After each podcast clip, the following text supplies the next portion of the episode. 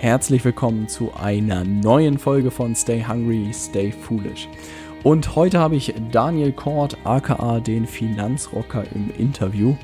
Ich bin über Daniel über die iTunes-Charts äh, gestolpert ähm, und dachte mir, Hut ab, noch jemand, der im Bereich Finanzen unterwegs ist und äh, da sich was aufgebaut hat, extrem viele Hörer hat. Da dachte ich mir, muss ich doch mal hinter die Fassade schauen und gucken, wie er das aufgebaut hat, was seine Motivation ist. Und dabei herausgekommen ist ein spannendes Interview, wo er erzählt, wie er den Blog Finanzrocker und auch den Podcast aufgebaut hat. Wenn du wissen willst, was Daniel Dart macht und was auch den Blog auszeichnet, dann solltest du unbedingt dranbleiben.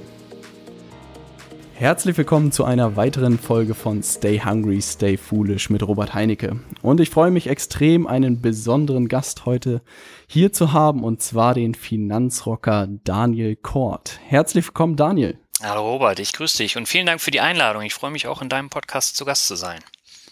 Ja, ich habe es äh, ja schon vor dem Interview so ein bisschen gesagt. Ich bin völlig neu in der Podcast-Welt, habe mal so ein bisschen geguckt, wer da unterwegs ist. Und da bin ich doch über deinen Podcast gestolpert und A, hat mir das Design deines Covers extrem gut gefallen und äh, damit kriegt man mich immer. Und insofern ähm, erzähl doch mal für Leute, die vielleicht noch nicht über deinen Podcast gestolpert sind, wer du bist und was du da in dem Podcast machst. Das mache ich sehr gern. Also mein Name ist Daniel Kort, ich bin 37, äh, arbeite im Marketing seit acht Jahren. Äh, hier in Lübeck an der, an der Fachhochschule bin ich jetzt seit knapp äh, einem Jahr und mache parallel meinen Finanzrocker-Blog. Also Finanzrocker ist äh, meine Marke, die ich 2015 entwickelt habe. Und äh, der Blog, der kam sehr, sehr gut an. Ich habe äh, da auch zwei Preise gewonnen und habe gesagt, ja, ich möchte es gerne noch ein bisschen verfeinern, ein bisschen erweitern und habe deswegen den ersten Podcast gegründet. Das war der Finanzrocker Podcast, wo du das äh, Cover auch so gut findest. Und ähm, der Podcast hat sich sehr, sehr gut entwickelt und dann habe ich gesagt, ja, eigentlich möchte ich gerne noch ein bisschen weitergehen, habe dann mit dem Finanzvisier, das ist glaube ich, einer der bekanntesten Finanzblogger, zusammen einen Podcast ins Leben gerufen, nennt sich der Finanzvisier Rockt, wo wir dann eben so finanzielle Bildung von Beginn an äh, im Dialog erläutern. Und ähm, ja, beide Podcasts äh, laufen extrem gut und ähm, ja, das mache ich jetzt seit äh, anderthalb Jahren, also beide mittlerweile. Und das kommt sehr, sehr gut an und ich habe nach wie vor sehr viel Spaß dran. Ich wollte gerade sagen, das hört sich ja nach der Erfolgsgeschichte par excellence an. Ähm, kannst du mal sagen, was da die Inhalte sind oder vielleicht auch so ein bisschen, was die Geschichte hinter dem Finanzrocker ist? Ja, das mache ich sehr gern. Also ähm, das Thema Finanzen ist ja bei mir auch nicht so ähm, beliebt gewesen. Ich bin äh, ziemlich auf die Schnauze gefallen mit dem Thema Geldanlage, weil ich äh, keine Ahnung hatte und zur Bankberatung gegangen bin. Und das hat mich sehr, sehr viel Geld gekostet. Und ähm, irgendwann habe ich dann gesagt, jetzt reicht's, jetzt nehme ich das selber in die Hand, äh, habe mich weitergebildet und habe dann auch selber Geld in die Hand genommen, habe Aktien gekauft, habe äh, Fonds gekauft und ähm, habe dann auch ein gewisses Interesse bekommen, mich mit der Materie weiter auseinanderzusetzen. Das Problem war nur, das hat keinen anderen interessiert. Das heißt, ich konnte mich nicht austauschen. Es gab keinen, äh, mit dem ich äh, über Aktien sprechen konnte, über Geldanlage, weil das Thema Finanzen ist in Deutschland ja äh, A nicht besonders äh, beliebt und äh, B hat auch kaum einer Interesse, sich darüber zu unterhalten. Also es fängt ja mit dem Gehalt an, geht dann eben über, über die Ersparnisse oder Aktien. Und äh, das hat mich einfach ziemlich genervt, so dass ich dann irgendwann gesagt habe, äh, ich muss irgendwas machen, wo ich einen Austausch habe und ähm, dann habe ich gesagt, ich äh, mache einen Blog und versuche dann da ähm, die Ideen, das Wissen, was ich habe, ähm, auch aus dem Marketing einzubringen und dann ähm, Aktien vorzustellen und, und wie man anlegt, wie ich selber da rangekommen bin. Ja, und so hat das Ganze dann angefangen und das äh, ging quasi von 0 auf 100, ähm, dieses Thema. Und ich hatte dann relativ schnell auch äh, einige hundert Besucher auf dem Blog. Und dann kam der Podcast und dann wurde es immer mehr. Und ähm, ja, deswegen stehe ich jetzt äh, mit, mit ganz vielen Hörern äh, und Lesern und äh, habe auch ein Buch geschrieben in der Zwischenzeit, was sich auch sehr gut verkauft. Und ähm, ja, also das Thema Finanzen ist in meinen Augen ein sehr wichtiges Thema, wo man sich auch drum kümmern sollte. Und ich wollte halt versuchen, das Thema nicht so dröge rüberzubringen, sondern eben Finanzrocker, also mit Rockmusik und habe dann eben auch mein Newsletter Backstage Pass genannt. Meine, mein Depot heißt äh, äh, Musiksammlung oder Plattensammlung und ähm, versuche da auch so ein bisschen mitzuspielen, sodass es nicht so dröge rüberkommt. Sehr gute Idee das, ja, find, ich stelle mir das gerade vor, so vor anderthalb Jahren, da ist ja gefühlt, ich habe auch vor anderthalb Jahren den YouTube-Kanal 5 Ideen gestartet und da war irgendwie so allgemein in vielen Bereichen in Deutschland irgendwie noch so gar nichts los. Mhm. Hast du dich in dem Zeitpunkt, hast du ja wahrscheinlich auch bei Google gesucht zu deinen Themen, zu den Finanzthemen und so. Weißt du noch, wie da die Landschaft aussah, ob es da schon was gab oder hast du gesagt, hey, ich will erstmal nach neuen Leuten suchen, die das Thema interessieren und starte einen eigenen Blog dazu. Mhm. Das ist eine spannende Geschichte. Also es gibt ähm, den Holger von Sendepo, der macht das, glaube ich, seit 2013. Das war so der erste größere Blog, der dann auch ein breites Publikum angesprochen hat. Danach kam eben der schon erwähnte Finanzvisier Albert Warnecke, der hat 2014 gestartet. Und dann mhm. gab's äh, noch Kolja Barkhorn.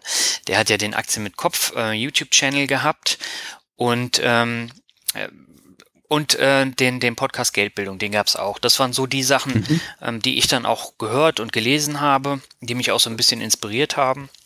Aber ansonsten gab's da noch nicht so viel. Und äh, ich bin dann nach zwei Monaten, wo ich den Blog hatte, dann nach Berlin gefahren zur ähm, OmFinCon, das ist die Online-Marketing-Konferenz für Finanzen. Und da habe ich Kolja Barkhorn persönlich kennengelernt, haben wir ein bisschen gequatscht, haben dann ähm, Podcast-Interviews gemacht, also gegenseitig. Mhm. Und da hat sich das, äh, das Ganze dann entwickelt. Und dann ähm, bin ich relativ erfolgreich gewesen. Dann kamen ähm, diverse andere. Und mittlerweile ist es eine sehr bunte, sehr lebendige ähm, Finanzblogger-Szene geworden. Und äh, das macht auch eine Menge Spaß, sich da mit den Leuten auszutauschen. Und ähm, das Thema Finanzen ist jetzt in einem komplett anderen Licht als noch vor zwei Jahren oder anderthalb Jahren. Ja, das glaube ich. Und ich muss sagen, wirklich, das freut mich auch extrem zu hören. Und ich muss auch sagen, dass mich freut, dass du hier im Interview bist. Weil wenn man überlegt, dass man auf Gesamtdeutschland sozusagen, dass du schon alleine die Leute, die da draußen was tun in der Szene, ja. so an einer Hand abzählen kannst, ja, dann finde ich das immer noch so ein bisschen beängstigend. Ne?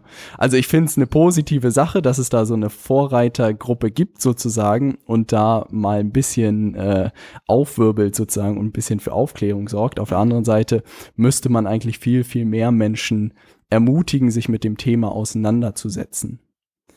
Ähm, was ich spannend fände, wenn wir mal auf das Thema Geld sozusagen auch zurückkommen, mal unabhängig davon von deiner Erfahrung mit den Bankberatern. Was sind denn so die Sachen, die du entlang des Weges jetzt in den letzten anderthalb Jahren oder in den letzten zwei Jahren so gelernt hast? Also wenn man das mal extrem praktisch macht, sei es Budgetplan, sei es irgendwie Aktien hast du gekauft, ETFs hast du gekauft oder was hast du denn konkret gemacht oder konkret gelernt in diesen zwei Jahren? Also ich glaube, man muss als äh, Anleger in Deutschland äh, so einen gewissen Prozess dann auch durchmachen. Bei mir war mhm. der Prozess ähm, 2008, äh, habe ich in der Finanzkrise die Hälfte meines Vermögens verloren, unter anderem eben dadurch, Boah. dass ich einen Fonds gekauft habe, der ähm, in der Bankberatung halt empfohlen wurde, der sehr teuer war und äh, das hat mich dann schon mal gebrandmarkt. Das heißt, so das Thema Verlust habe ich da schon schon mitgenommen und äh, das ging ja dann auch noch so weiter, weil der Fonds dann wegen Erfolglosigkeit dann drei Jahre später aufgelöst wurde. Und da kannst du dir ungefähr vorstellen, was da für Schmerzen dann ähm, zustande kommen. Aber hast äh, du die Bank damals damit konfrontiert? Äh, ich habe äh, natürlich ähm, mit den Beratern oder Verkäufern dann auch drüber gesprochen. Das Problem war nur, ich habe jetzt, seitdem ich bei der Bank bin, acht Berater gehabt und ähm, der, der mir Boah. das verkauft hat, der ist aufgestiegen und mit dem hatte ich dann nichts mehr zu tun.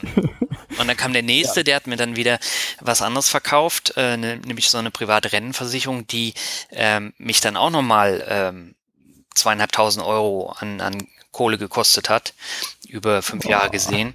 Und äh, das sind halt so ja. Sachen, die nimmt man mit. Und wenn du dir einmal die Finger vernünftig verbrannt hast, dann versuchst du es zu vermeiden. Und ähm, deswegen habe ich dann angefangen, ähm, so ein bisschen spielerisch damit umzugehen, habe dann mal hier ein paar Aktien gekauft, da ein paar Aktien, hatte aber keinen wirklichen Plan, was ich gemacht habe. Und das habe ich dann immer weiter ähm, entwickelt, habe Bücher gelesen, habe mich mit äh, Aktienbewertungen auseinandergesetzt und ähm, jetzt, wo ich drüber schreibe, ähm, bin ich auch sehr, sehr locker geworden. Das, das ist, glaube ich, eine Sache, die jetzt in den letzten zwei Jahren dazu kam. Ähm, am Anfang war Spielerei, ein bisschen testen hier, ein bisschen testen da. Aber äh, irgendwann wirst du dann ruhig und dann hast du auch so den Fahrplan, den du bei der Geldanlage gehen willst und dann wirst du mhm. auch ruhiger. Aber am Anfang testet man halt viel, man ist verunsichert, aber ähm, man lernt halt auch eine Menge dazu und gerade wenn du dir die Finger verbrannt hast und weißt, dass die Börse nicht nur runtergeht, sondern eben auch hoch, ähm, dann geht man da lockerer ran. Verstanden. Ja, das stimmt. Da muss man wirklich ein bisschen. Ja, und äh, die, wenn ich diese Bankgeschichten höre, da stellen sich ja bei mir schon wieder die Nackenhaare hoch. Also was da irgendwie abgezogen wird und auch mit dem Geld der Menschen, da, da kann ich mich immer nur schütteln. Mhm. Äh, aber das ist, glaube ich, ein anderes Thema. Ähm, aber was ich auch gemerkt habe bei vielen meiner Freunde, auch jetzt gerade in meinem Alter, so, so um die 30, Mitte 30, Ende 20, dass es eine Gruppe gibt von Leuten, die verstanden haben, dass sie irgendwie jeden Monat was beiseite legen müssen ja. und da auch immer fleißig ihre 10%, ihre 20% beiseite packen ähm, und dass da im Moment so ein bisschen rumdümpelt oder auch so gewisse Spielchen mit Aktien damit machen. Aber dann gibt's eigentlich die viel größere Gruppe und ich behaupte, das sind so 80%, die diesen Impuls überhaupt nicht haben. Also die einfach so im Jetzt leben und man kriegt ja nichts mehr für sein Geld und das lohnt sich ja überhaupt nicht. Was würdest du denn diesen Leuten sozusagen sagen oder warum gibt, siehst du denn diese Notwendigkeit, überhaupt was zur Seite zu legen? Ja, äh, mir ist da so ein, so ein Spruch irgendwann mal hängen geblieben. Äh, nennt sich, was lange gärt, wird end endlich Wut. Und äh, das ist eine, eine Geschichte, die das ganz gut äh, widerspiegelt, weil ähm, bei mir war es halt auch so, irgendwann kommt der Punkt, wo wo du dann wirklich viel Geld verloren hast und wo du dann sagst, nee, jetzt reicht's, äh, ich muss mich selber drum kümmern. Und ähm, dieser Punkt, der muss bei den Leuten dann ähm, da sein, und dann fangen sie erst an, sich damit auseinanderzusetzen. Und momentan ist es halt so, wir haben zwar eine Zinswüste, eine Nullzinspolitik, aber das scheint die Leute irgendwie nicht aufzuregen. Aber wenn wir jetzt mal 20 Jahre weiter gucken ne, und den demografischen Wandel, der äh, zwangsweise kommen wird und äh, immer weniger Leute eine vernünftige Rente haben oder äh, viele Leute dann immer länger arbeiten müssen.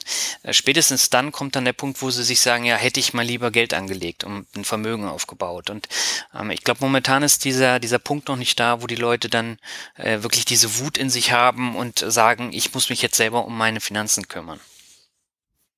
Das ist ein gutes Argument und wenn ich so drüber nachdenke, muss, müssen wahrscheinlich unsere Eltern sozusagen in die Rente eintreten und da muss es wahrscheinlich genug Fälle geben, wo die Eltern das irgendwie schmerzlich zu spüren bekommen ja. und das an die Kinder sozusagen weitergeben und sagen, Kinder, kümmert euch rechtzeitig drum. Mhm. Hätten wir das gewusst, hätten wir da auch früher irgendwie mit angefangen. Ja. ja. Und das also Problem ich merke das auch. Ich hab, ja. Mach du? Ähm, nee, ja, ähm, also das, das Problem in Deutschland ist ja, das äh, ist ein Volk der Bausparer, ähm, der Immobilienkäufer, und auch der ähm, Tagesgeldsparer. Und ähm, das Thema Immobilien, das ist ja mittlerweile auch sehr erhitzt ähm, über die letzten mhm. Jahre. Also Immobilien und Grundstückspreise sind sehr hoch und auch da werden wieder andere Zeiten kommen. Und auch dann wird ein Punkt kommen, wo die Leute sich dann überlegen, ja, äh, Immobilien sind zu teuer, was kann ich jetzt machen? Habe ich ähm, das dicke Fell, um dann auch mal Aktien zu kaufen und vielleicht auch ein paar Verluste langfristig auszusitzen oder äh, möchte ich halt kein Vermögen aufbauen? Und ähm, ich glaube, da muss sich auch im allgemeinen Denken etwas ändern in Deutschland. Mhm. Ja, da bin ich vollkommen bei dir. Und ich glaube auch die Quoten sagen es ja auch irgendwie die Statistiken. Ich glaube, sieben Prozent der Deutschen oder so haben überhaupt Aktien. Ist irgendwie so den letzten Stand, den ich weiß. Und wenn man darüber nachdenkt, ist das doch ein bisschen erschreckend, wenn man sich überlegt, dass das so einige der wenigen Möglichkeiten ist, wo man überhaupt noch heute irgendwie was für sein Geld bekommt.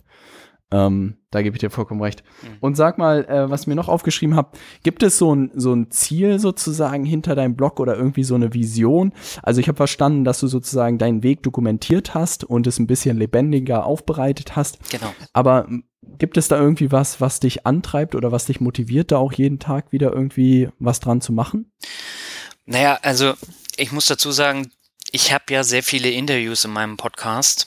Und äh, diese Interviews, die machen mir persönlich ja. auch eine Menge Spaß.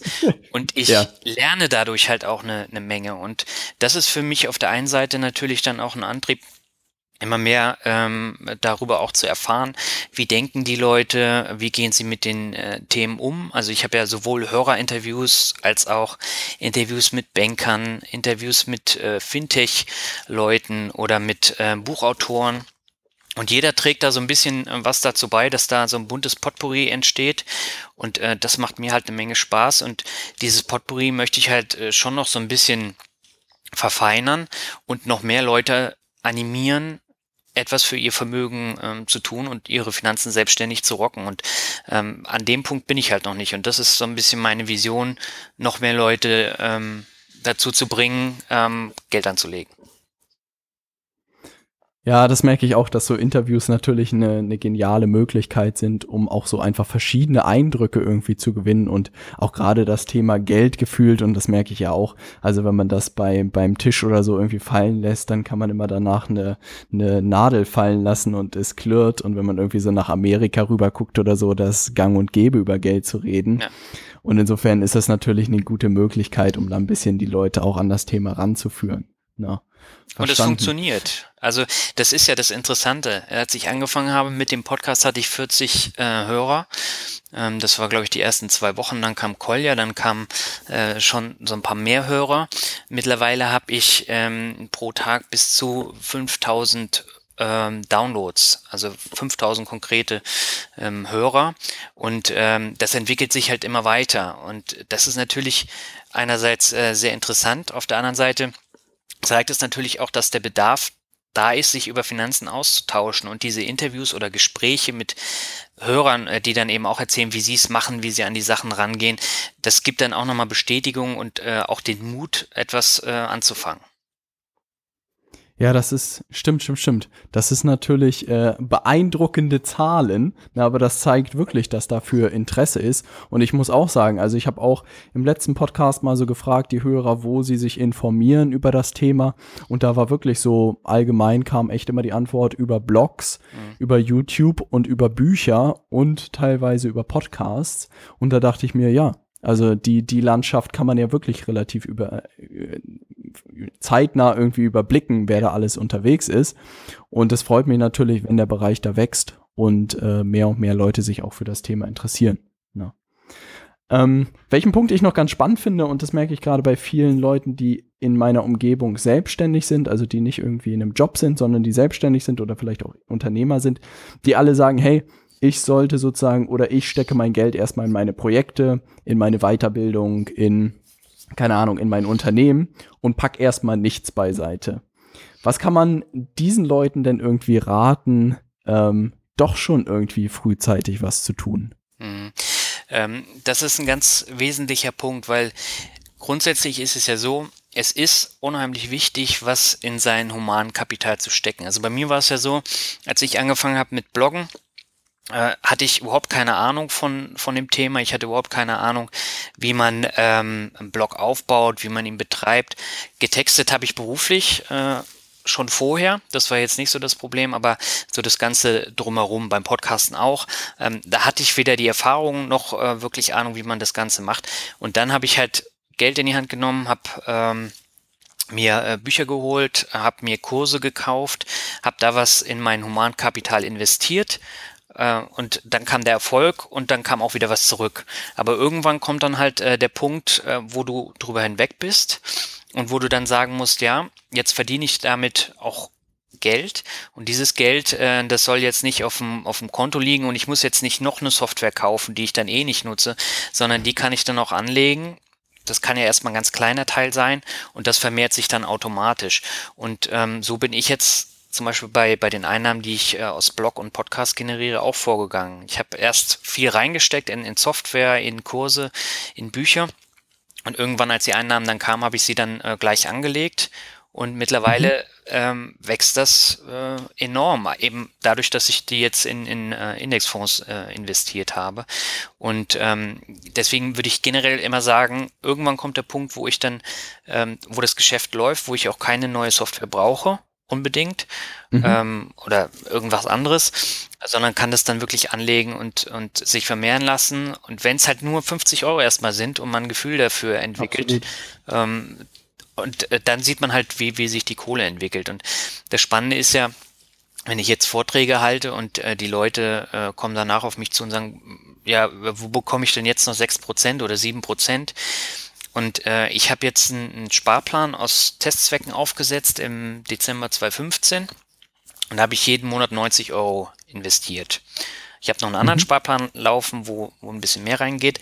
Aber ähm, da ist es so, nach anderthalb Jahren, äh, nicht mal, das ist 13 Monate, ähm, habe ich da wirklich 11 Prozent äh, Gewinn gemacht und äh, das waren 900 Euro und ich glaube 100 Euro Gewinn. Und das ist dann schon mal so, mhm. so, ein erster Motivationsschub, wenn man sieht, dass sich das Geld, selbst wenn es nur eine kleine Summe ist, ähm, doch entwickelt und wächst. Ja. Also was ich bei dem Finanzthema allgemein merke und ich glaube auch gerade dieses Zinseszinsthema, das können viele nicht greifen. Und ich glaube, gesamt bei dem Thema ist das Problem die Zeit. Also ich glaube, viele Menschen sind einfach zu ungeduldig ja. und äh, suchen nach der Abkürzung irgendwie zum schnellen, schnellen Reichtum oder so. Und ich glaube, gerade da tummeln sich einfach wahnsinnig viele, die sich mit dem Thema auch beschäftigen. Mhm. Aber wie du selbst sagst, also da spielt Zeit einfach eine Rolle. Und äh, wenn man das einfach konstant über vielleicht im Jahr noch nicht die Rieseneffekte hat, aber wenn man mal überlegt, wenn man das fünf Jahre konstant macht und auch immer nur diese 90 Euro nimmt, oder das dann auf zehn Jahre überlegt. Also ich glaube, dann wird es äh, richtig interessant. Und mhm. wenn es dann auch immer ein bisschen mehr wird, und ich glaube, da muss man wahrscheinlich für sich selbst auch irgendwie einen Mechanismus finden, sich das vor Augen zu führen, dass ja. der eine Moment oder der eine Monat nicht den Unterschied macht, aber die nächsten zehn Jahre man dann halt doch deutlich mehr aus seinem Geld machen kann. Ja, also die langfristige Geldanlage ist enorm wichtig, aber ich sage da auch immer, man kann nicht äh, die gesamte Kohle nur langfristig anlegen, weil man muss sich da schon irgendwas gönnen. Also irg für irgendwas klar, muss ja dieses klar. Sparen auch gut sein. Ne? Und, ähm, Absolut. Das Interessante ist ja, auch hier entwickelt sich in der ähm, Banken- und Finanzszene eine ganze Menge. Also es gibt jetzt diverse Apps, wo ich dann automatisch sparen kann, wenn ich zum Beispiel meinen ähm, Bildschirm jetzt äh, 20, 30 Mal entsperre, dann gehen ein paar Cent auf so ein ähm, Sparkonto. Das verzinst sich zwar nicht, aber das ist halt so ein, so ein Spareffekt, der dann äh, losgeht. Und dann geht's weiter. Die Comdirect bietet jetzt zum Beispiel so ein Bonussparen an. Bonussparen heißt, ähm, du kaufst ja zum Beispiel eine Playstation äh, im Mediamarkt, habe ich jetzt gemacht, über dieses Bonussparen und bekomme dann äh, 11 Euro habe ich gut geschrieben bekommen. Und alles über 10 Euro wird automatisch in einen äh, breiten Vermögensstrategie ETF gepackt. Das heißt, es mhm. wird automatisch äh, angelegt. Und ich glaube, solche Vehikel brauchen die Deutschen, um ein Gefühl dafür zu bekommen. Und deswegen finde ich das wichtig, wenn man das Thema Sparen halt auch so auf spielerischem Wege kennenlernt und dann sukzessive verfeinert und ein bisschen mehr in die Materie reingeht. Ich glaube, das wirkt auch besonders stark.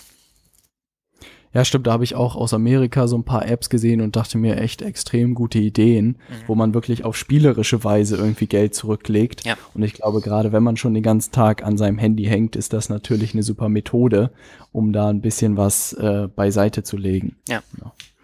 Ähm, was nicht nochmal interessieren würde, Bücher haben wahrscheinlich auch eine relativ große Rolle bei deiner Weiterbildung äh, gespielt. Ähm, gibt es da so ein oder mehrere Bücher, die, die besonders in Erinnerung geblieben sind?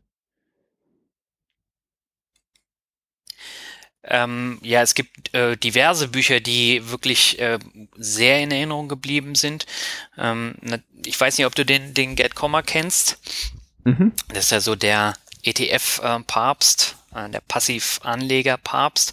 Und ähm, das war ein Buch, was ich ähm, relativ am Anfang dann auch gelesen habe und er behandelt halt die passive Geldanlage. Das heißt, man investiert in einen breiten Index oder in mehrere Indizes und ähm, packt dann noch ein paar Rohstoffe dazu und äh, Immobilien-ETFs und so ist man sehr, sehr breit gestreut über tausende von ähm, Unternehmen. Und mhm. ähm, man hat dann halt nicht so diesen Gesamtverlust, sondern man partizipiert an der Marktentwicklung. Da geht's hoch und runter, aber über äh, mehrere Jahrzehnte gesehen hat man da eine Rendite von beim MSCI World äh, mit 1600 Unternehmen liegt die bei 8,9 Prozent seit 1995 bis 2015. Also jedes Jahr 8,9 Prozent und da waren zwei starke Krisen mit drin und ähm, dieses, dieses Bild, das ist dann eben auch hängen geblieben. Und deswegen fand ich dieses Buch ähm, für den Einstieg sehr gut, wobei es schon ähm, sehr technisch ist. Also es gibt da auch einfache Bücher, um da mal reinzuschauen. Ähm, zum Beispiel Sebastian Tonn, das ist auch ein Finanzblogger, der macht den Blog anyonecan.de, der hat ein Buch geschrieben, einmal Rente bitte, die große Portion. Da beschreibt er diese ETF-Thematik äh, auf 100, 120 Seiten. Das hat man innerhalb von einer Stunde durchgelesen. Man weiß aber haargenau, ähm, wo es lang geht und kann dann vertiefend den Komma lesen. Und da kommen jetzt immer mehr so Bücher raus, die sehr interessant sind und wo man dann einen guten Einstieg bekommt, selbst wenn man das Thema Finanzen eigentlich ziemlich langweilig findet. Also das heißt sozusagen, das sind Bücher, die den Einstieg leichter machen, aber jetzt noch keine fortgeschrittenen Literatur wahrscheinlich, oder? Na, der Komma, der ist so an der Grenze. Also er hatte auch ähm, allgemeine Fragen, die er beantwortet, zum Beispiel das Thema Bankverkauf, Bankberatung, ähm, warum es nichts taugt und Investmentpornografie, also diese ganzen Finanzzeitschriften ähm, im Supermarkt. ähm, die, Pornografie. Ja, das ist wirklich ähm, geflügelter ähm, Begriff und das ist wirklich so. Ähm, ich weiß nicht, hast du dir die die Zeitschriften angeguckt im Supermarkt? Es gibt ja einige und äh, die sind auch mhm. sehr sehr teuer. Ähm, ob das nun ähm, die Euro ist, der Aktionär, Focus Money und da gibt's dann noch ein paar. Ähm, und da ist es teilweise so, gerade diese Sachen wie Focus Money, die haben dann eine Woche, ähm, der Markt bricht zusammen, raus aus den Aktien und eine Woche später alle rein in die Aktien, die Krise ist schon wieder vorbei und damit verdienen die ihre Kohle. Ähm, die verkaufen ja. natürlich auch die Anzeigen für, für teure Fonds die, die Fonds, die äh, schalten natürlich, weil sie wissen, die Leute, die investieren dann, wenn äh, die da eine gute Fondsbewertung bekommen. Und so geht es halt dann immer weiter. Und davon sollte man sich halt auch lösen. Und äh, gerade dieses aktuelle Marktgeschehen, das animiert ja, um schnell in die Märkte zu gehen und auch wieder rauszugehen. Und damit verschwendet man halt äh, die Ordergebühren. Und äh, ja. deswegen ist es halt wichtig, dass man äh, solche Punkte dann auch außen vor lässt. Und äh, das spricht der Komma halt sehr, sehr deutlich dann auch nochmal an. Aber ähm, generell würde ich dann äh, schon schauen, dass ich solche Bücher wie Sebastian Tonn oder äh, Jessica Schwarzer, das ist die Chefkorrespondentin Börse, äh, vom Handelsblatt, äh, die hat auch ein Buch geschrieben, geht auch um ETFs. Ähm, das ist mhm. eine einfachere äh, Lektüre zum Einstieg. Und den Komma würde ich dann vertiefend nehmen, weil er dann eben auch einen konkreten Portfoliovorschlag hat, den man auch gleich umsetzen ja. kann, wobei er, ich glaube, fünf oder sechs unterschiedliche ETFs empfiehlt und ähm, es reicht am Anfang auf ein oder zwei ETFs äh, zu setzen und dann, wenn sich ein bisschen Vermögen angehäuft hat, umzuschichten auf mehrere. Ja, verstanden. Ich habe auch gerade heute gesehen, dass er im Interview bei dem YouTube-Kanal Finanzfluss äh, war und da ja eine große Interviewreihe mit genau. ihm ist. Mhm. Äh, das können wir ja auch auf jeden Fall nochmal verlinken. Ja, stimmt.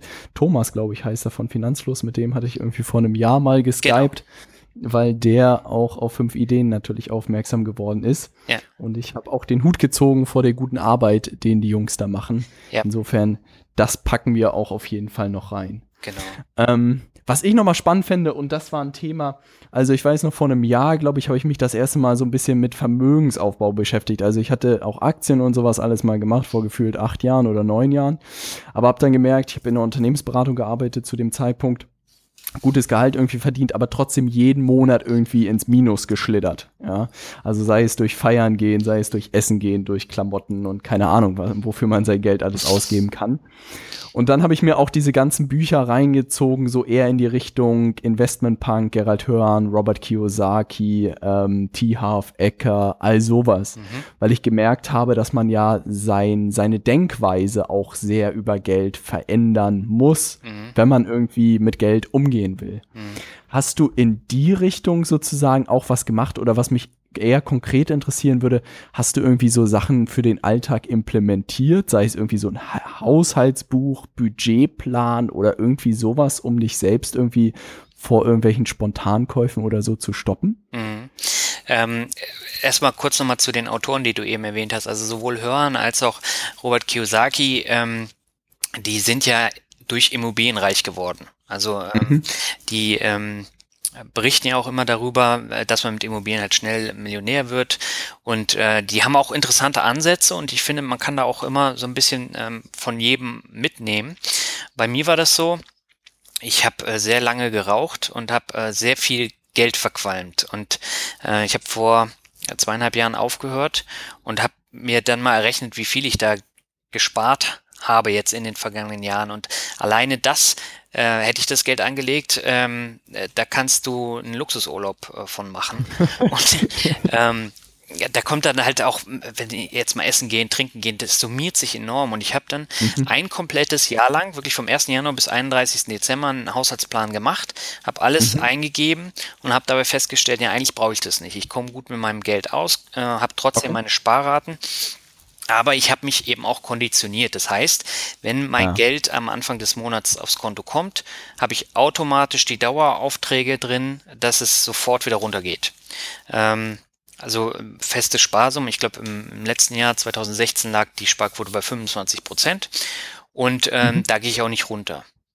Und mhm. alles, was darüber hinaus noch übrig bleibt, also Weihnachtsgeld oder Urlaubsgeld oder sowas, ähm, das wird dann separat nochmal angelegt. Aber so komme ich gar nicht in die Versuchung, jetzt äh, besonders viel auszugeben oder besonders viel feiern zu gehen oder auf Konzerte, wie ich es gerne mache.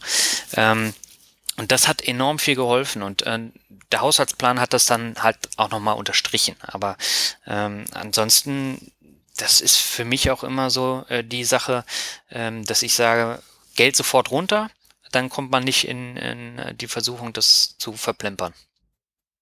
Ja, das ist witzigerweise muss ich da immer an das Buch Der reichste Mann von Babylon ja. denken. Und ich glaube, erst in dem Buch oder so habe ich das auch verstanden, weil da irgendwie so ein Beispiel war von allen zehn Münzen, die du irgendwie einnimmst, lege sofort eine Münze zurück ja. oder so.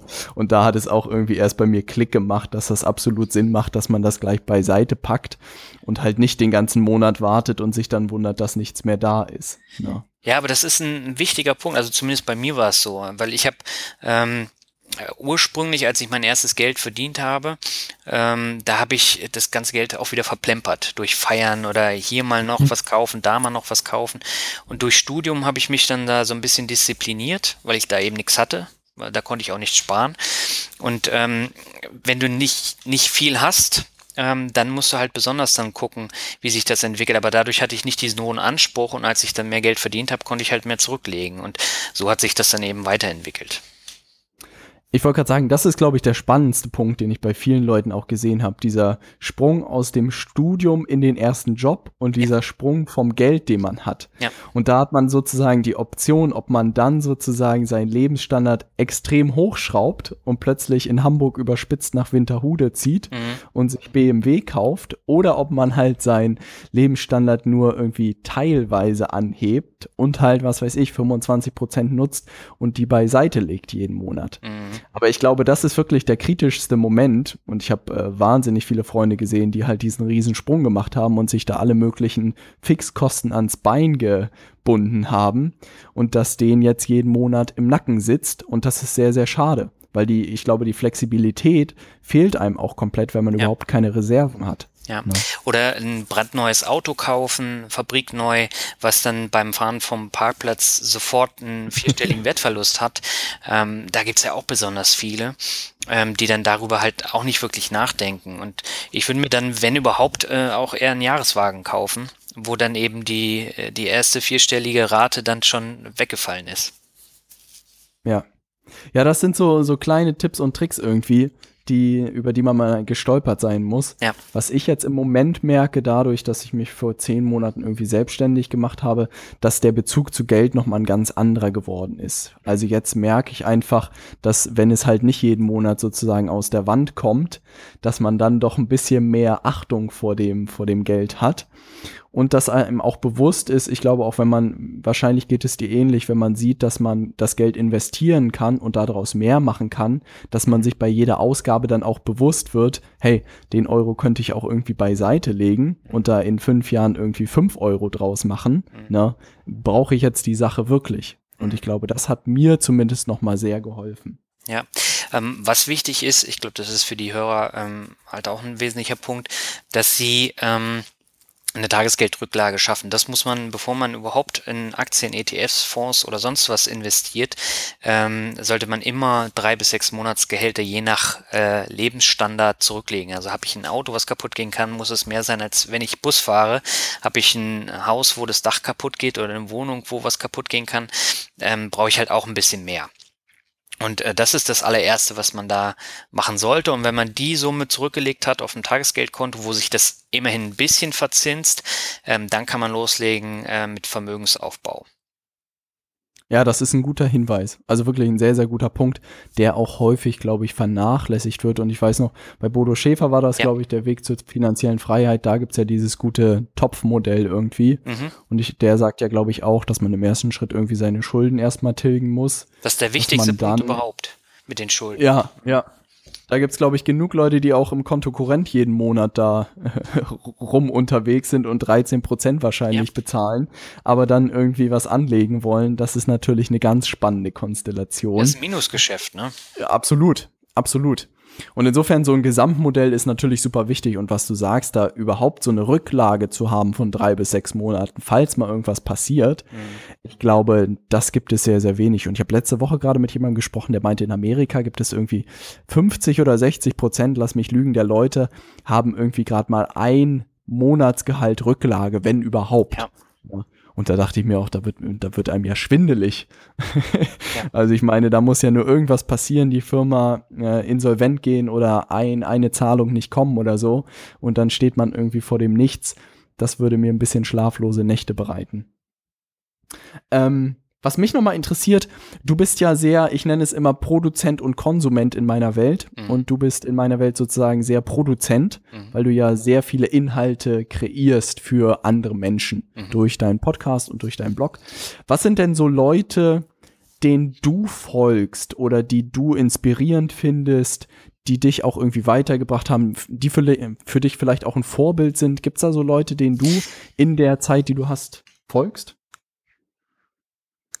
Ja, ähm, mittlerweile nicht mehr so wie am Anfang, aber äh, ich meine, als ich angefangen habe mit dem Bloggen oder Podcasten, da hatte ich natürlich auch Leute, ähm, die mir dann auch was beigebracht haben. Ne? Ob das nun Wladislav Melnik vom Affenblog ist mit seinem Affenbuch, der hat mir mhm. unheimlich geholfen. Gordon Schönwelder beim Thema Podcasting.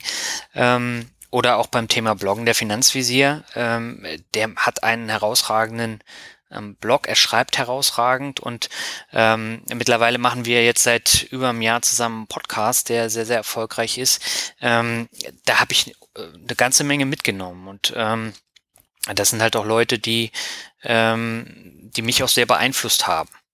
Vor allem mhm. äh, gerade auch am Anfang. Und ähm, ich versuche ja auch immer noch so ein bisschen weiterzugeben, jetzt durch die Podcast-Interviews oder wenn Leute Fragen stellen. Und ähm, das haben die eben auch gemacht. Und äh, das war eine sehr gute Inspirationsquelle.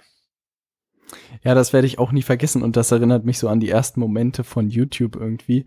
Und ich hatte das Gefühl, dass auf der Seite der Produzenten es irgendwie so wenig wird, ja. dass es wie so, als ob man so ein kleiner Freund, Freundeskreis ist, auch wenn man vorher noch nicht so viel miteinander zu tun hatte, dass man so auf Anhieb sich irgendwie versteht und weiß, was man da eigentlich macht, wie viel Arbeit es auch ist und dass man sich da gegenseitig unterstützt. Ja. Und das ist äh, witzig zu hören, dass es bei dir da genauso gelaufen ist. Ja, aber ich meine, irgendwo musst du ja anfangen, ne? Und ähm, das war für mich die Inspirationsquelle und äh, die haben alle dazu beigetragen, dass ich jetzt heute ähm, 70, 80.000 äh, Menschen im Monat erreiche mit meinem Content und ohne die hätte ich das längst nicht so äh, erreicht. Ja, also das ist auch ein Thema, was ich immer wieder sozusagen äh, äh, den Leuten rate, sich Gleichgesinnte zu suchen. Ne? Also Leute, die auf dem gleichen unterwegs, im Weg unterwegs sind und vielleicht auch schon ein bisschen weiter sind und wie du das selbst gesagt hast, ähm, vom Affenblock oder Gordon Schönwälder und so, die waren ja einfach erfahrungstechnisch wahrscheinlich weiter und haben dir da geholfen, aber so von der Einstellung und von der Idee seid ihr da wahrscheinlich sehr auf einer Wellenlänge ja, gewesen. Genau. Ähm, dazu kann ich noch mal eine Sache zum Thema Finanzen sagen. Ähm, wir haben ja letztes Jahr zum ersten Mal so ein Leser-Hörer-Treffen gemacht mit dem Finanzvisier Rockt und da hatten wir dann 30 Leute. Das war dann auch die, mhm. die Obergrenze und wir haben dann eine, ich glaube, fünf Stunden lang äh, über alles Mögliche gesprochen, auch über Finanzen. Und das war halt so ein Austauschpunkt, ähm, wo man dann, man kannte sich überhaupt nicht, aber hat über Gelddinge gesprochen. Und äh, das war komplett ohne Zwänge. Jeder hat dann was erzählt und das war, war super klasse. Jetzt machen wir es in diesem Jahr nochmal. Äh, jetzt sind es sogar fast 40 Leute und ähm, das ist eine, eine super Gelegenheit, um sich auszutauschen. Und da waren letztes Jahr zum Beispiel auch eine Mutter mit ihrer Tochter. Die Tochter hat von der Mutter den Komma zu Weihnachten geschenkt bekommen und danach waren sie dann bei uns beim Treffen. Und ähm, das sind halt äh, so super Sachen, äh, wo man dann eben auch das weitergeben kann. Das ist eine tolle Idee. Ja, das ist auch gut zu hören. Also wenn, wenn ihr da noch äh, Plätze habt oder so, kündige das gerne hier an oder wenn es noch ein Treffen gibt. Na. Ja, wir sind leider schon voll, aber ähm, es soll ja nicht zu groß werden, weil letztendlich äh, wollen wir ja dann auch noch einen Austausch äh, haben, aber ähm, wir versuchen da schon äh, noch so ein bisschen, bisschen mehr zu machen und ich finde sowas ungemein spannend. Mhm. Ähm, ja, muss ich auch sagen. Also das Zusammenbringen von Menschen ist ein super spannender Punkt in der heutigen Zeit worüber, glaube ich, auch einiges funktioniert und worüber man auch wahnsinnig viel lernen kann einfach. Also ich habe auch gemerkt, damals irgendwie mit Schulfreunden oder so konnte ich mich nie über diese Themen unterhalten ja. und ich glaube, es ging ähnlich wie dir am Anfang. Aber sobald man da ins Internet geht, findet man, glaube ich, Leute, die sich auch für die Themen interessieren. Ja. Und das dann in die physische Welt zu bekommen, ist ja nochmal ein nochmal besserer Job. Ja. Oder nochmal ein besseres Erlebnis. Ähm, Du hast gerade deine Zahlen, deine Hörerzahlen oder auch deine Leserzahlen genannt. Kannst du noch ein bisschen was erzählen zu, zu der Infrastruktur dahinter, um so eine Maschine irgendwie äh, am Leben zu halten oder am Laufen zu halten? Also was, was genau machst du noch oder wie sieht so ein Tag aus oder so ein Feierabend aus, wo du dich darum kümmerst? Ähm, Kannst du da noch ein bisschen was, was erzählen? Ja, klar, sehr gern. Ähm, also bei mir war es so, ich habe ähm, jetzt von 2013 bis April 2016 in Hamburg gearbeitet.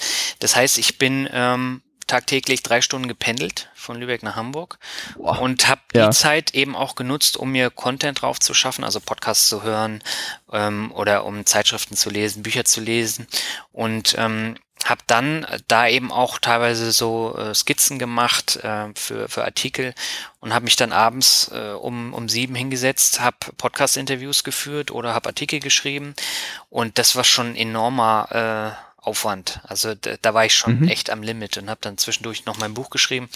Und äh, jetzt seit April arbeite ich in, in Lübeck. Und das entspannt das Ganze natürlich äh, enorm. Auf der anderen Seite sitze ich jetzt trotzdem immer mindestens einmal die Woche und für abends ein Interview. Das muss dann auch nochmal geschnitten werden. Das sind dann nochmal ein paar äh, Stunden. Äh, dann muss äh, ein Artikel dazu verfasst werden, dann ein normale Blogartikel. Und äh, da muss man natürlich schon äh, vernünftige Struktur dahinter haben. Also sei es ein Redaktionsplan oder ein Podcastplan und ähm, äh, dann eine, eine vernünftige ähm, Planung, was äh, Interviewpartner oder Interviewgäste angeht. Und äh, ich plane dann mhm. auch mehrere Monate im, im Voraus. Ähm, und das erleichtert das Ganze dann enorm. Und dann hat man natürlich auch nochmal Tools, Jetzt zum Beispiel auch beim, beim Thema Finanzen mit den Tools brauche ich dann nur einmal die Woche, äh, teilweise nur einmal im Monat reingucken und dann, dann läuft es. Und das versuche ich beim Blog eben auch zu machen. Und äh, ich habe To-Do-Ist zum Beispiel als, ähm, als Programm, was mir dann hilft, welche Aufgaben ich noch erledigen äh, muss. Dann nutzen wir zum Beispiel noch Trello äh, für, für der Finanzwiese rockt ähm, was das Ganze auch nochmal vereinfacht. Und ähm, wenn du diese Struktur dann hast, dann kriegst du das auch hin, trotz einem 8-Stunden-Tag, trotz 3 Stunden Pendelei, dann kriegst du auch noch zwei Podcasts und einen Blog äh, nebenbei hin. Aber ohne Struktur wird schwer. Mhm. Also das ist etwas, was ich auch gemerkt habe, dass ja. man da eine vernünftige Struktur braucht. Ich merke das auch bei dem Podcast. Äh, Trello ist da Gold wert. Ja um das irgendwie strukturiert abarbeiten zu können.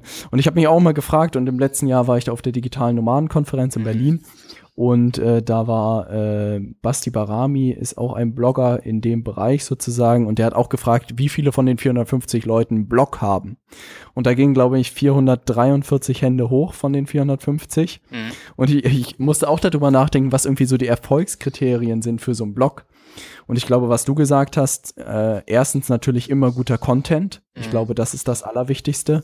Aber was man nicht vergessen darf, dass es auch eine ganz schöne Maschinerie ist. Ja. Also wenn ich auch auf deinem Blog geguckt habe, sei es mit irgendwie Newsletter-Anmeldungen, sei es auch diesen Newsletter zu verschicken, sei es irgendwelche, ja, diese Opt-in-Formulare, dass die Internetseite vernünftig funktioniert, sei es SEO, sei es irgendwie in iTunes noch Optimierung. Da gehört ja doch einiges dazu, oder nicht? Da gehört einiges ähm, dazu. Also der Newsletter, ähm, den schreibe ich ja zusätzlich dann nochmal alle zwei Wochen an einem Sonntag. Das kostet mich dann eben auch nochmal anderthalb Stunden, weil der Text, der da ähm, drin ist, das ist auch nochmal ein Text, der nirgendwo anders erscheint. Und äh, mhm da ist, glaube ich, das Geheimnis. Ich habe, ähm, als ich angefangen habe, viel zu viel gemacht. Also ich habe da teilweise Themenwochen gemacht, jeden Tag einen ausführlichen Artikel geschrieben. Da habe ich ja. dann eben im, im Zug dann ja. immer dran gesessen. Ähm, aber das hat dann am Ende gar keiner gelesen und deswegen habe ich gesagt, nee, sowas brauche ich jetzt nicht nochmal machen. Den Podcast hatte ich dann auch äh, wöchentlich. Das war dann auch viel zu viel. Das habe ich dann irgendwann nicht mehr hinbekommen. Den mache ich jetzt nur noch alle mhm. zwei Wochen. Und der Finanzvisier mhm. Rockt haben wir von vornherein gesagt, wir machen es alle zwei Wochen, damit wir das ganz relaxed äh, hinbekommen. Und so läuft es jetzt im Wechsel. Und ähm, durch die Planung funktioniert es eben auch ganz gut. Also wir nehmen teilweise die Podcast-Folgen dann ein, zwei Monate im Voraus auf, können dann auch mhm. in Ruhe schneiden und äh, Texte schreiben. Und dann funktioniert es. Aber wenn ich jetzt zum Beispiel äh, für, für nächste oder übernächste Woche jetzt noch einen Podcast machen würde, das würde nicht funktionieren, weil dann die Planung halt wieder hakt. Ja, ja, also das heißt, dein Rhythmus, der für dich funktioniert hat, ist alle zwei Wochen ein Podcast mit begleitendem Artikel. Genau. Ja. Okay. Ja, da habe ich nämlich auch drüber nachgedacht, was der richtige Rhythmus irgendwie ist. Und ich habe drüber nachgedacht, eine Podcast-Folge ist natürlich immer ein Produkt, aber die Vermarktung sozusagen oder auch die, die Hörer, die es hören, müssen ja die Zeit dafür überhaupt haben, das zu konsumieren. Und ich habe jetzt auch mit allen möglichen Sachen experimentiert und bin da noch ein bisschen sportlicher unterwegs mhm. als du mit zweimal pro Woche, aber wahrscheinlich komme ich auch am Ende auf so einen Rhythmus, äh, den du da hast ähm, weil wahrscheinlich die Leute auch so viele Themen haben und dass sie da dann hinterherkommen, ist wahrscheinlich auch nicht ganz einfach. Ja, man darf nicht vergessen, also meine Interviews gehen ja teilweise deutlich über eine Stunde und äh, das mhm. hörst du mal nicht eben so. Und wenn du da jede Woche diesen Content hast, dann haben die Leute irgendwann auch die Schnauze voll. Äh, das ist dann auch zu viel. Und äh, dann sage ich lieber, ja, lieber einmal weniger. Und was ich jetzt im, mhm. im letzten Jahr noch gemerkt habe, äh, manchmal tun auch Pausen ganz gut. Ich habe gesagt, äh, zwei Monate lang mache ich gar nichts. Habe ich auch äh, ja. mehr oder weniger gemacht. Ähm, da fällt dann natürlich trotzdem immer was an, aber diese Zeit, die war enorm wichtig. Habe ich jetzt über Weihnachten wieder gesagt. Ich mache jetzt drei Wochen lang nichts, keinen Podcast, keinen Blogartikel. Und ähm, mhm. da lädst du dann halt die Batterien nochmal auf. Und ähm, das ist, glaube ich, auch mit ein Geheimnis, um, um dran zu bleiben. Diese, diese Pausen und mal ähm, durchzuatmen. Und dann bleibst du auch langfristig dabei. Und bei der Geldanlage ist es genau das Gleiche. Also äh, man muss da manchmal auf die Zähne beißen, gerade wenn die Kurse mal nach unten gehen. Aber äh, wenn du durchhältst, dann kriegst du am Ende auch die Erträge. Und das ist beim Bloggen oder Podcasten genauso. Ja, das, ja, ein gutes, ein guter Punkt, glaube ich. Und das, was du sagst, auch mal dieses Durchatmen mal, ne? Und sich nicht von den Redaktionsplänen da irgendwie so versklaven zu lassen, ist, glaube ich, sehr, sehr wichtig, um einfach mal wieder den Kopf ein bisschen frei zu kriegen und den Spaß da am Ende auch nicht dran zu verlieren. Mhm. Ne? Und man merkt ja, dass du nach wie vor da mit äh, großer Leidenschaft dabei bist. Und das freut mich sehr zu hören, auch nach der langen Zeit. Aber es gibt natürlich immer wieder Momente, wo man sich dann fragt, ja, warum macht man das Ganze noch? Weil äh, es geht schon sehr, sehr viel äh, Zeit privat drauf und das überschätzen auch sehr viele, gerade wenn mhm. sie halt einen Hauptjob haben. Also jetzt ähm, Leute, die selbstständig sind, die können sich die Zeit ja so ein bisschen eher selber einteilen. Wann machen mhm. sie was? Ähm, die Möglichkeit habe ich halt nicht. Ich arbeite meine 38 Stunden die Woche und ähm, habe ein Privatleben, gehe ins Fitnessstudio, gehe viel auf Konzerte und das äh, darf ja auch nicht darunter leiden, weil ähm, sonst ist die Lust dann schnell weg und dann verzichte ich halt mal lieber auf einen Blogartikel und mache zwei Wochen lang nichts, als dass ich ja. dann äh, auf, auf die anderen Sachen verzichte. Ja, das ist ein guter Punkt. Ähm, sag mal so am Ende des Interviews, wenn die Leute jetzt mehr Interesse entwickelt haben zu deinem Thema, wo können sie denn mehr über dich erfahren? Ja, am besten auf dem Blog. Da ähm, mhm. habe ich eigentlich alle Themen vereint, ähm, sowohl äh, die ganzen Blogartikel als auch ähm, beide Podcasts. Also es gibt für jeden Podcast dann auch einen Artikel und äh, die URL ist äh, finanzrocker.net. Perfekt. Werden wir alles unten verlinken. Dann möchte ich dir, Daniel, ganz, ganz herzlich danken, dass du heute zu Gast warst und ich bin gespannt, wie es bei dir weitergeht. Da bin ich auch gespannt. Aber vielen Dank, dass du mich eingeladen hast. Ich fand das mal wieder sehr erfrischend, nach langer Zeit äh, selbst interviewt zu werden und hat mir eine Menge Spaß gemacht. Deswegen hab vielen Dank für die guten Fragen auch. Sehr gerne. Schönen Abend dir noch. Für dich auch, Robert. Ciao. Was ich aus dem Interview mit Daniel rausgenommen habe, ist eigentlich dieser spannende Punkt, dass viele Menschen irgendwie erstmal das negative Erlebnis brauchen, also erstmal äh, auf die Herdplatte gefasst haben müssen, um sich äh, mit gewissen Themen zu beschäftigen. Und auch Daniel war ja das Beispiel, dass er da äh, von seinem Bankberater schlecht beraten wurde und dann beschlossen hat, sich mit dem Thema auseinanderzusetzen und es vielleicht auch weiteren Menschen sozusagen zugänglich zu machen. Ich fand es super spannend und auch super inspirierend, dass er da äh, mit so viel Elan diesen Podcast und auch den Blog betreibt. Ähm, schaut auf jeden Fall vorbei, guckt dir das an, was er dort macht. Ich finde es sehr, sehr beeindruckend.